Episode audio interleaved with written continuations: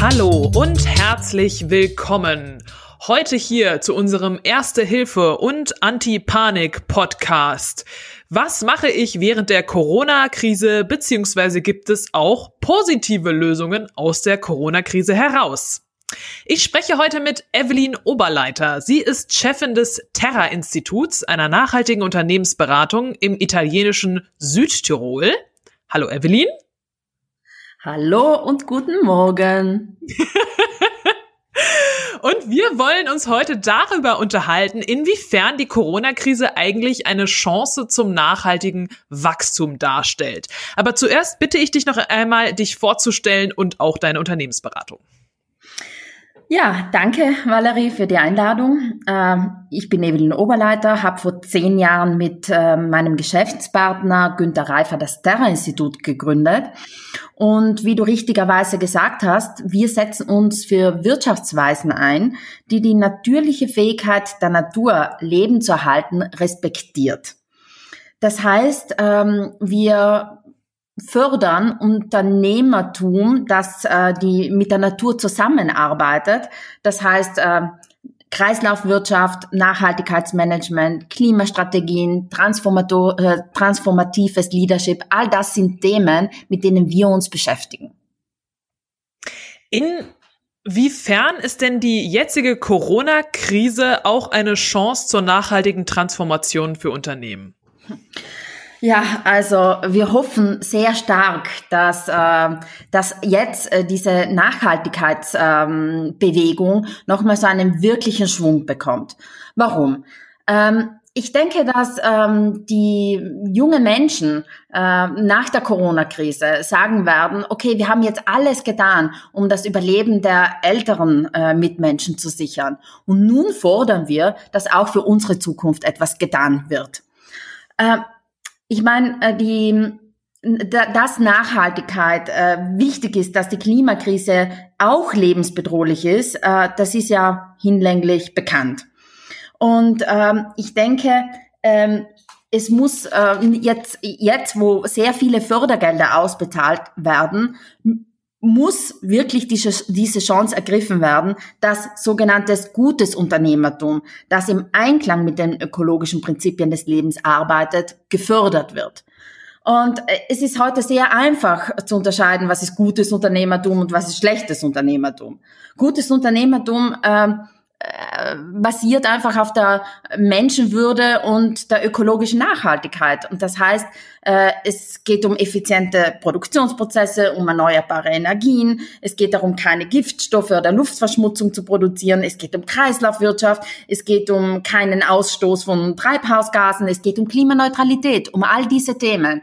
Und es wäre sehr, sehr, sehr schade, wenn ähm, die Politik diesen historischen Moment, wo so viel Geld äh, in die Wirtschaft gepumpt wird, nicht äh, damit verbindet, wirklich nachhaltiges äh, Unternehmertum äh, zu fördern. Inwiefern sieht es denn aus mit nachhaltigen Unternehmertun und finanzieller Stabilität? Gerade wird ja momentan diskutiert, inwiefern wir auch wieder autark werden können, weil die globalen Lieferketten natürlich dann auch virenlastige Lieferketten sind. Ist denn ein autarkes Unternehmen auch ein finanziell stabiles Unternehmen? Ja, natürlich. Nur, äh, sage ich mal, auch diese finanzielle Stabilität muss natürlich ähm, äh, entsteht auch aus einem Kontext heraus.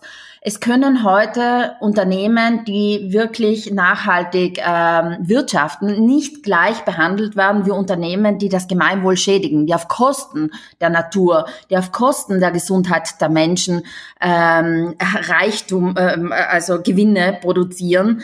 Ähm, die äh, äh gleich, äh, gleich behandelt werden. Also ich erwarte mir wirklich und, und fordere die Politik jetzt dazu auf, dass sie sukzessiv die Steuern für jene Unternehmen ähm, erhöht, die einfach, äh, sage ich mal, die natürliche Ressourcen ähm, schädigen die Menschen nicht gut behandeln und so weiter. Das muss natürlich, ähm, solche Rahmenbedingungen äh, führen auch dazu, dass ähm, nachhaltiges Unternehmertum nicht teurer ist oder dort nicht weniger verdient wird als eben in, äh, in Unternehmen, die auf Kosten der äh, Naturressourcen wirtschaften. Denn die Zukunft ist ja etwas, das nicht nur passiert, sondern auch etwas, das wir gestalten. Und ähm, ich denke, nachdem jetzt sehr viele Zukunftsinstitute und auch wir äh, mal in der Phase waren, äh, so irgendwie ähm, mögliche Thesen für die Zukunft aufzustellen, möchten wir jetzt möglichst schnell die Energie, unsere Energie umschwenken in eine Zukunftsgestaltung.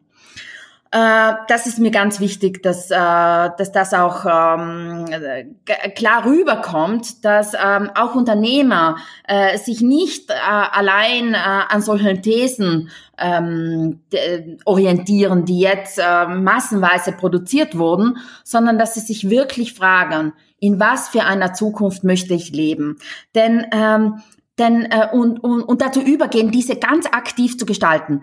Denn solche Zeitfenster, wie, ähm, in, wie wir jetzt erleben, in denen alles, was so soliden und starren Strukturen da war, aufweichen, die ermöglichen eine enorme Erneuerung. Das heißt jetzt, und da habe ich jetzt schon mit etlichen Unternehmern gesprochen, äh, jetzt ähm, sind Menschen ganz offen für radikal Neues.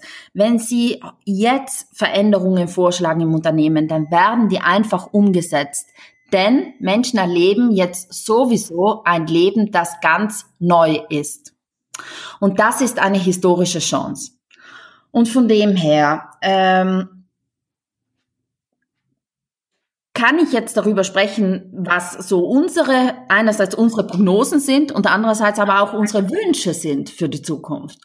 Ich meine, eine These, dass, äh, dass wir jetzt schon ähm, ganz stark erleben äh, hier in Italien, ist, äh, dass diese mangelnde Solidarität in den verschiedenen Staatenverbünden und international zu, ähm, zu einer Infragestellung auch verschiedener etablierter Kooperationen führt. Ähm, in Italien durch dieses ähm, eben jetzt nicht verwirklichen, wahrscheinlich nicht verwirklichen der Eurobonds, äh, wird eine Stimme immer lauter. Und zwar, wollen wir noch Teil dieser EU sein? Aber wir erleben es nicht nur in der EU, wir erleben es auch international, dass zum Beispiel die USA durch ihr nicht solidarisches Verhalten, äh, durch das Beschimpfen äh, des äh, China-Virus, durch das äh, äh, ständige äh, Schuldigensuchens, ähm, äh, einfach international ihre Legitimation sehr stark eingebüßt hat, verloren hat, eine Leadership-Rolle zu übernehmen. Und sie haben es total verabsäumt, hier im Positiven, auch international, ähm, Chancen aufzuzeigen und Wege aufzuzeigen, sondern sie sind in diesem äh, Blaming äh, drin geblieben, das äh, wirklich international zu einem Verlust von Vertrauen und, äh, und Kohäsion geführt hat.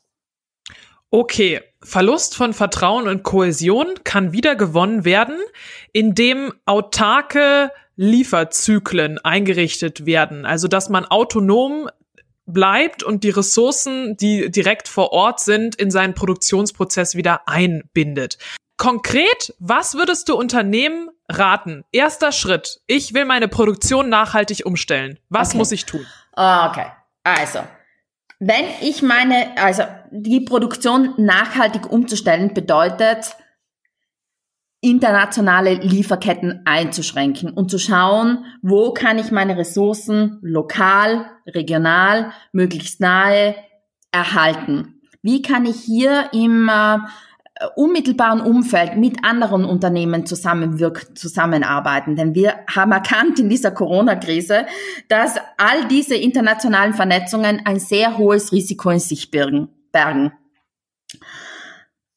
Ist es das, was du meintest? Ganz genau. Und okay. ich brauche jetzt noch von dir mhm. hands-on. Ich bin Unternehmer, ich bin Unternehmerin, ich bin verzweifelt. Äh, ich möchte mein Unternehmen Richtung nachhaltige ähm, Ökonomie umstellen und gute Unternehmerin werden. Was ist das Erste, was muss ich jetzt tun in der Krise? Also, das Erste, was ich tun kann, ist, dass ich mal schaue, äh, jetzt in diesem Moment, was sind äh, sozusagen ähm, Elemente in meinem Unternehmen, die schon lange nicht mehr stimmen. Äh, weil meistens hat ein Unternehmer ja ein sehr gutes Gefühl, Ge Gespür dafür, ähm, was in den Strukturen, in den Strategien, was in der Organisation einfach schon längst nicht mehr passt. Äh, und da meine ich zum einen harte Faktoren, aber auch weiche Faktoren.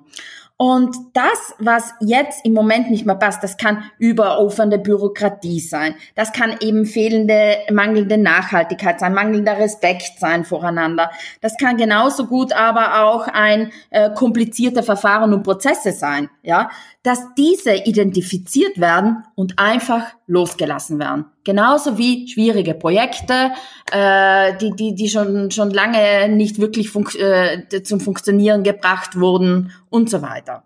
Also was möchte ich jetzt loslassen? Das ist die erste Frage in einem sogenannten Reset-Prozess.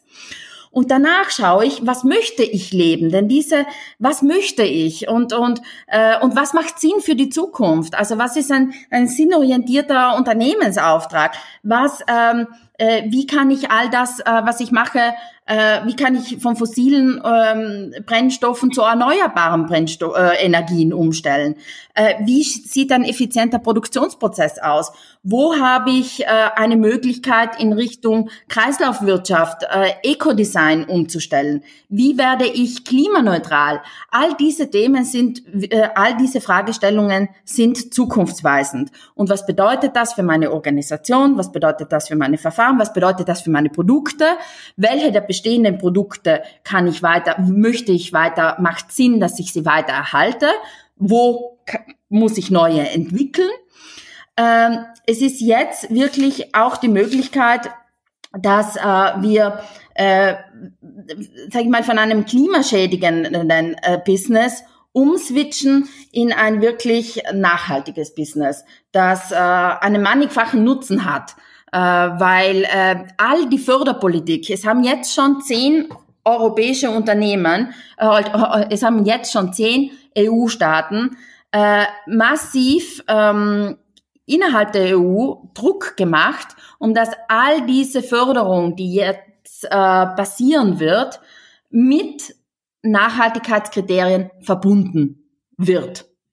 Und äh, hier braucht es Ideen, hier braucht es Ansätze, wie ein gutes Unternehmertum im Einklang mit den öko ökologischen Prinzipien des Lebens ausschauen kann. Genau, das hat auch Veronika Grimm artikuliert, die neue Wirtschaftsweise aus dem Rat der Wirtschaftsweisen in Deutschland, dass auch Zuschüsse von nachhaltigen Kriterien für Unternehmen abhängig gemacht werden sollten während der Corona-Krise. Jetzt stelle ich mir die Frage, kann eigentlich jedes Unternehmen auf ein eine Kreislaufwirtschaft umstellen. Also sprich, ihre Ressourcen direkt vor Ort aus der Natur holen oder gibt es da auch Unternehmen, die müssen einfach komplett ihr Geschäftsmodell ändern oder insolvent gehen?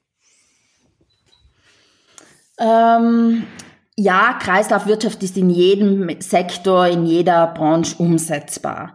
Ähm, ich glaube, es braucht wirklich einen Plan, was mit ähm, heute äh, nicht nachhaltigen und systemrelevanten Unternehmen passieren muss. Ich denke da an Möglichkeiten wie Rettungspakete für die Automobilkonzerne daran zu koppeln, dass sie ihre Produktion äh, sehr rasch in Elektrowasserstoff, äh, Methanmobilität umbauen.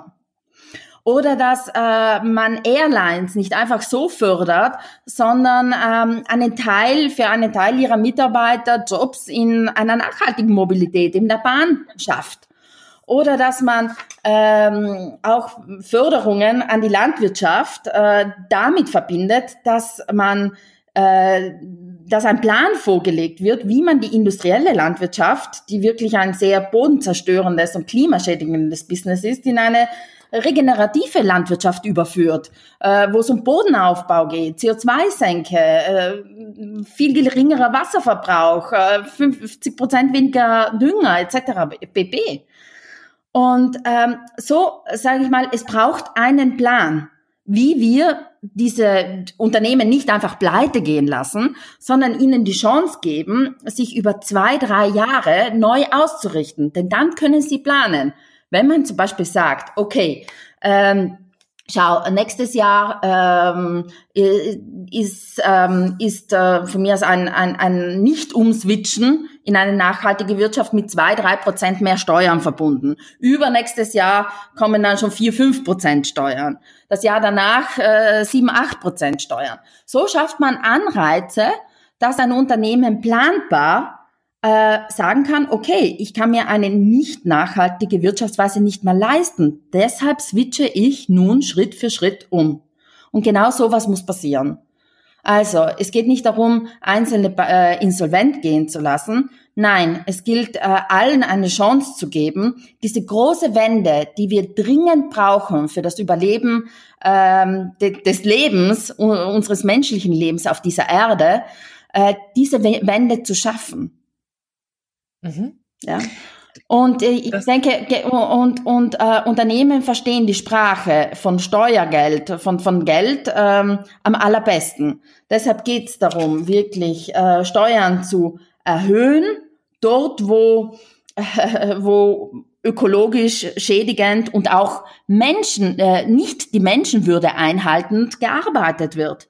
Und Steuern zu senken, Einkommensteuer, Mehrwertsteuer, andere Steuern zu reduzieren dort, wo eben äh, das Gemeinwohl achtend, die Menschenwürde achtend, die äh, ökologischen Prinzipien einhaltend, nicht äh, vergiftend, verschmutzend, äh, mit, auf fossilen Brennstoffen basierend gearbeitet wird. Ganz mhm. einfach. Du hast mit deinem Institut ein äh, Corona-White Paper herausgegeben mit zwölf Thesen darüber, was in den kommenden zwölf Monaten passieren würde. Ja oder passieren könnte. Und eine These davon ist auch eine neue Solidarität. Die Welt rückt zusammen. Jetzt hast du auch gerade von der Menschenwürde gesprochen. Welche, welche ähm, Situationen könnten denn jetzt entstehen, in denen Menschen beginnen, sich wieder gegenseitig zu helfen? Ähm, ich meine, zum einen hat es ja ein, ähm, eine, einen Beweis an Solidarität gegeben, einen nie dagewesenen Beweis an Solidarität gewesen, indem wir als Gesellschaft sagen, unsere alten Mitbewohner, unsere alten Familienmitglieder sind uns wichtig, sind uns wichtig genug, dass wir den Wert Gesundheit, ihrer Gesundheit an allererster Stelle, äh, äh, an allererster Stelle stellen. Das ist ein nie dagewesener Akt der Solidarität. Und ähm, der, dieser Akt der Solidarität, glaube ich, ist der allerwichtigste Treiber in der gesellschaftlichen Transformation. Denn dadurch wird die Gesellschaft morgen nicht mehr dieselbe sein. Und hier wird es eben auch dazu führen, dass dann auch die Alten sagen, und jetzt werden wir etwas für die Jungen tun, wollen, müssen, äh, Unternehmen. Ähm, es wird aber auch international, denke ich, mit der Zeit zu einer neuen Solidarität äh, kommen. Ähm, denn vielleicht nicht sofort, denn zunächst mal wird man sich äh, darüber aufregen, dass eben genau diese internationale Solidarität gefehlt hat. Aber aus dem Erleben eines Verlustes heraus entsteht auch ein neuer Wert. Und genau das ist das Prinzip, warum es morgen zu einer neuen Solidarität kommen könnte. Und diese basiert auf der Erkenntnis, dass hätten wir China ge geholfen, hätten wir Italien geholfen, hätten wir den einen und den anderen geholfen, dann hätte all diese Corona-Epidemie international nicht diese fatalen Auswirkungen gehabt. Und es, äh, ich hoffe, dass es damit auch zur Erkenntnis kommt, dass wir sehr viel besser tun, den anderen zu helfen, als morgen selbst die Probleme zu haben. Und hier spreche ich jetzt nicht nur auf Pandemien an, sondern auch wiederum auf äh, Klima, Flüchtlingsthemen. Denn äh, auch sehr bald, äh, ich hoffe, dass äh, diese Erkenntnis auch zu einer Wende führt in, in der europäischen Afrikapolitik ähm, oder auch der globalen Afrika- oder Schwellenländerpolitik. Äh, denn äh, es muss uns klar sein, dass äh, wir sehr viel besser daran tun, heute 10 Euro dafür auszugeben, dass äh, es äh, dem und dem Menschen im am, äh, afrikanischen Kontinent besser geht, als morgen Hunderte Euro auszugeben, um äh, diese Menschen hier zu versorgen, hier zu integrieren, äh, hier ähm, einzubinden in die Gesellschaft. Und gleichzeitig, sage ich mal, ist dieses äh, Demokratie diese Demokratiefrage und diese Menschenrechts, ähm, dieses Menschenrechtsthema auch ganz stark mit der ökologischen Zukunft unserer Welt verbunden. Denn in Afrika haben wir die Möglichkeit aufzuforsten, äh, Klimaprojekte äh, zu ähm, Klimaprojekte umzusetzen, wie wir es hier in Europa nicht haben und nicht mehr haben. Vielen Dank, Evelyn. Das war Evelyn Oberleiter vom Terra-Institut, eine nachhaltige Unternehmensberatung im italienischen Südtirol. Und ich bin Valerie Lux, Reporterin aus Südtirol und ebenfalls Unternehmensberaterin und bedanke mich bei unseren Zuhörern und Zuhörerinnen und hoffe, dass Sie auch beim nächsten Mal wieder anschalten, wenn es heißt, wie können wir jetzt die Corona-Krise meistern und am besten auch noch Nachhaltigkeit. Auf Wiedersehen, Evelyn.